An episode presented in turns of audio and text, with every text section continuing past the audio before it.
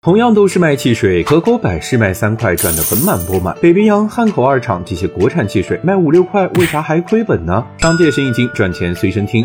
国产汽水贵还不挣钱，归根结底还是成本太高了。其一，工艺复杂，产量小。和可口百事相比，国产汽水为了打出特色，不仅在包装上选择了玻璃瓶，生产的配料中也加入了果汁、中药材等元素，这就导致了生产工艺复杂，包装成本和原料的贵。又因为销量没有两个巨头多，出货量小，在代工厂的话语权小，就导致了产品造价更贵。其二，渠道建设投入大，不同的产品想要在经销商手里销售也大有学问。装一批汽水，可口百事一周能销完，但国产汽水可能要花上一个月。那么你国产汽水想要上货架销售，sorry，佣金多一倍。现在的国产汽水大多也都绑定餐饮渠道进行销售，饭店里的酒水本来定价就要贵些，长此以往，用户就形成了国产汽水贵的印象。其三是营销费用投放高，可口百事在国内顺风顺水，营销也做到了家喻户晓。可很多国产汽水还陷在城市里，只要一走出辐射的城市，就很难有外地消费者的认知，为此就需要付出很多的营销费用。就比如元气森林签明星、砸综艺和 KOL，三年时间就花掉了近三。十亿国产汽水想要参与竞争，这些必要的营销费用必不可少。近几年北冰洋重回市场，天府可乐总因破产上热搜，国产汽水总被野性消费，但总是因为价格高贵，不少人直呼爱不起。你觉得有什么好方法能解决这个问题吗？